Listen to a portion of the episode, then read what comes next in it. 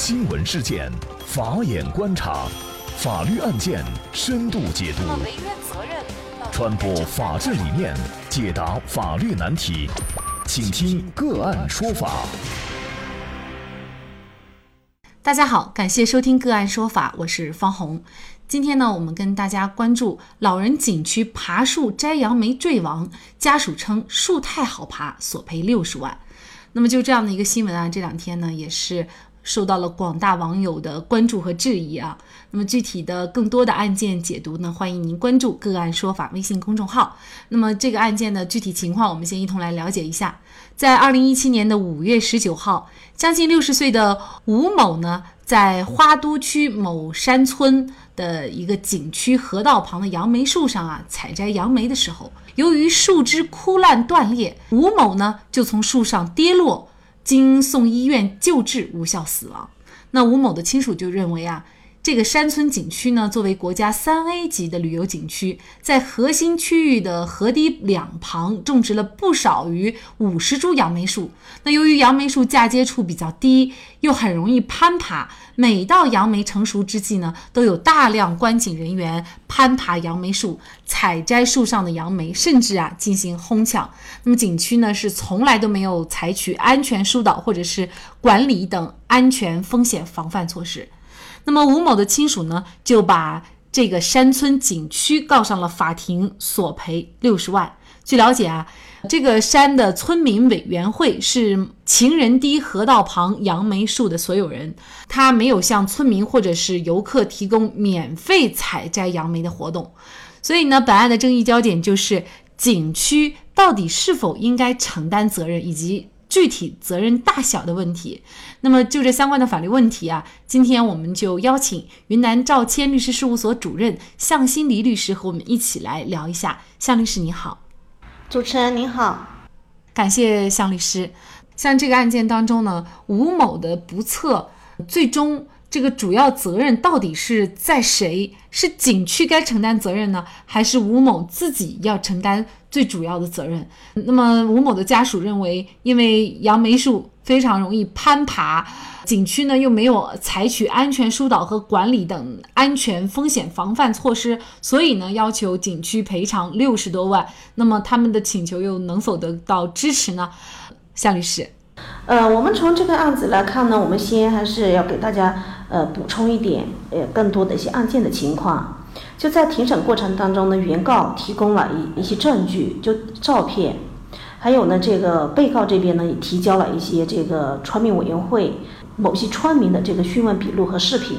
他这个原告呢就想证明这个景区里面确实存在游客或者是村民会私自上树采摘杨梅的现象。另外一点呢，就是这个景区，也就是被告，它里面虽然设有这个医务室。但是到吴某发生事事故的时候，相关人员已经下班了。但是呢，这个景区没有设立必要的这种应急事件的处理预案，所以呢，就导致这个吴某。当时摔伤之后不能及时得到医疗救助，那么在这个吴某的不测，主要责任到底是在于自己还是景区呢？这里我们就先看一个这个民事责任，因为民事责任它指的是一个民事主体违反了民事义务，应当承担的对他不利的一个民事法律后果。因为我们要谈到责任，我们就要先来看法律是怎么确定了各个主体之间应当承担的这个义务，没有承担义务了。他才应当来承担这个相应的责任。那么在这个案子当中，首先游客他攀爬到这个杨梅树上，是他自己攀爬上去的。就而这个吴某，他作为一个近六十岁哈，那么他在精神方面呢没有问题。从法律上来说，他是一个完全民事行为能力人。完全民事行为能力人应当对自己的行为。产生的后果呢，承担呃相应的责任。那么，在吴某作为一个完全民事行为能力人，攀爬到这个杨梅树上的时候，其实他自己应该预知预测到一些后果，但是他没有，他还是爬就直接爬上去了。那爬上去，他在这个动机上，其实首先他自己存在一个非常大的过错。而就为什么在整个过程当中，从这个案件里面，这个原告认为。景区也要承担责任，那么景区的责任呢，在法律上这个相应的法律法规呢，对这个景区呃规定的这个义务呢，是有个安全保障义务。就整个这种公共场所，像景区啊、商场啊或者酒店这种这种公共场所里面呢，它有个安全保障，你要有相应的呃应对这个地方会发生一些危险性的地方呢，设备有相应的措施、人员或者有这种相应的这种设备。但是呢，这个景区都没有。从案件事实来看，发生事事情的时候，是医务人员都已经下班。那么下班之后，对于这种突发的情况，他没有这种应急呃这种处理的预案，所以呢，就从这一点上，景区是没有尽到自己的义务，所以呢，就才导致可能后面一些可以避免的一些后果呢，没有得到一个完全的避免。从这一点上呢，是景区存在过错。那也就是说，夏律师是认为这个事情最后吴某的死亡，事实上双方都应该承担责任。那么，您认为这个景区应该承担多大的责任呢？呃，景区的这个责任呢，我们认为景区有相应的责任，但从这个责任划分上，我们认为这个吴某自身的过错呢更多一些。嗯，那么我们就来看一下这个法院哈最后的一个判决。那么花都法院呢，最后呢，他是认为呢，吴某他作为成年人上述采杨梅，应当预料到危险性，所以呢，他本身应当对自身的损害承担责任。而作为景区，那么景区的管理者也应当意识到。景区内有游客或者村民上树采摘杨梅，是存在这种可能危及人身安全的情况的，但是呢，没有做出一定的警示告示，所以啊。景区也存在过错。那么，另外呢，刚才像向律师所提到的，就是在于事发以后的应急处理上呢，吴某呢也没有得到一个及时的救助，使损害呢是进一步扩大。因此呢，最终花都法院是酌情认定被告，也就是景区承担百分之五的责任。那么，这个山村村委会就要向吴某的亲属赔偿四万五千块钱。那么，这个是案件的一审判决。但是，这个判决出来以后呢，网友的争议是非常大的啊。那么，有人就说，别人的杨梅树，你没有经过主人同意，自己擅自的上去采杨梅。这个行为呢，如果严格的按照法律来说呢，很多人就认为这已经算是一种偷窃了。那你自己违法的行为在先，那么导致的后果，你还要让人家主人来承担，这个是不是有点过了？嗯，还有呢，比如说说要在杨梅树上放一定的警示告示，甚至有网友极端的说，那你为什么不在卖刀的时候在刀上这个有一个告示，就是说这个刀会伤人啊，怎么样的？就类似于这样的告示。呃，网友的这个争议非常大，甚至呢，还有人把《扬子晚报》在二零一六年的一条新闻拿出来啊，跟这个事儿来类类比。这个新闻里面就说呀，一名男子呢在院子里种了几十棵的洋水仙，那么邻居老太太以为是韭菜，就偷割回家包饺子，结果呢，自己的孩子孙子吃了以后啊，就住医院了。那么好像是洋水仙中毒，最后呢，人家这个一家人呢还找到了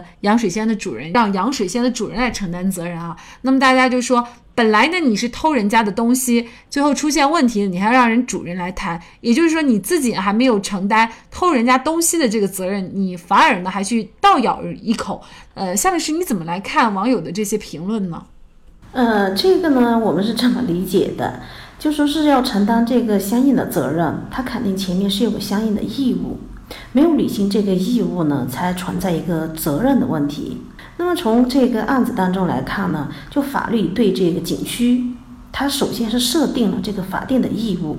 而对游客也同时也有这个相应的义务的设定。旅游法里面呢，它就对这个旅游的景区的。安全生产管理和这种安全保护制度和应急预案，它都有要求，包括这个景区里面对旅游从从业人员要经常开展这种应急性救助技能的培训，它都有非常明确的要求。旅游经营者应当就旅游活动中的一些事项，以明示的方式事先向旅游者做出说明或者是警示，必要的安全防范和应急措施。本案里面呢，我们可以看出来。整个景区没有尽到自己这个法定的义务，他都没有去履行，不管是人员也好，设施也好，或者是告示也好，他都没有。所以在这点上呢，景区没有尽到法定义务，他就肯定要承担相应的责任。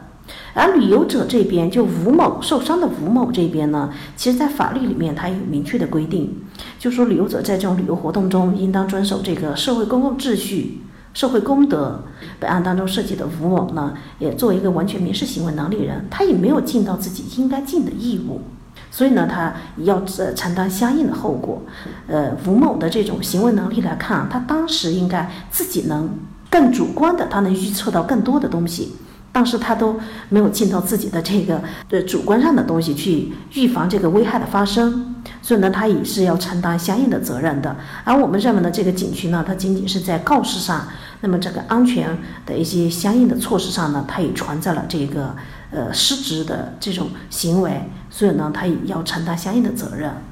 而刚刚这个主持人提到的洋水仙的这个呃案例呢，其实在里面它可能洋水仙是有毒的。他栽的是种有毒的植物，那么这种情况之下，其实栽种的这个人呢，他也应该尽到一些相应的，他要考虑到他的这个行为给别会不会给别人造成一种损害，会不会造成危险，这种行为是应该要考虑到的。那么在这种经营者和这个个人之间。呃，经营者的责这种责任方面呢，法律呢可能规定的更为明确一些。那么像个人这方面呢，他就是可能千奇百怪的事情都会有发发生。那么至于细化的应该怎么承担多少的责任，可能就要根据个案的一些情况来进行一个具体的分析。